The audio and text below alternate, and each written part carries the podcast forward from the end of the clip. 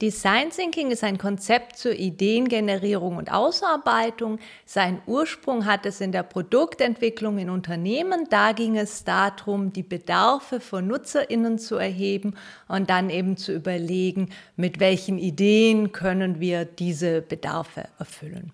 Wenn man Design Thinking in die Pädagogik überträgt, dann kann man das sowohl im Rahmen von Lernprozessen verwenden, also beispielsweise im projektorientierten Lernen, aber ganz genauso ist es auch hilfreich bei der Gestaltung von Prozessen zur Organisationsentwicklung.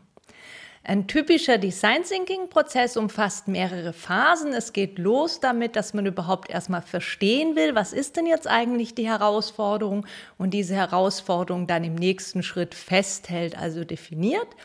Anschließend kommt so ein bisschen die Hauptphase, da geht es um die Ideenentwicklung, also man sammelt erstmal alles, was möglich sein könnte.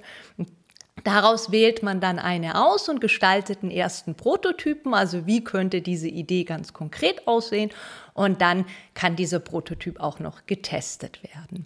Bei der Umsetzung ist es wichtig, dass die einzelnen Übungen und Aktivitäten möglichst in kleinen Gruppen gemacht werden. Also wenn man sehr viele Personen sind, dann setzt man die am besten in so kleine Tischgruppen mit drei bis sechs Personen.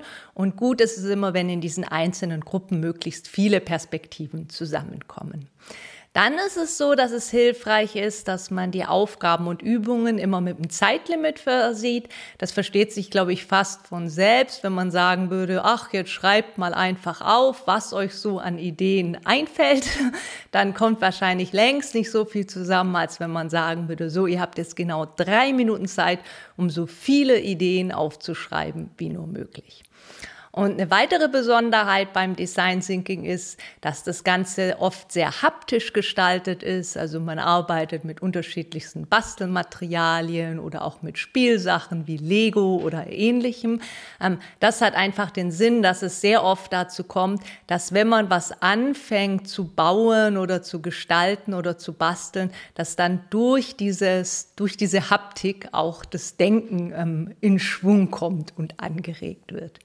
Mm, grundsätzlich ist es so, dass Design Thinking wahrscheinlich zu den Themen gehört, über die man sehr, sehr viel reden oder auch lesen kann. Am besten ist es, dass man Design Thinking einfach selbst ausprobiert und sich dazu zunächst wahrscheinlich erstmal praktisch an einem Design Thinking Prozess beteiligt.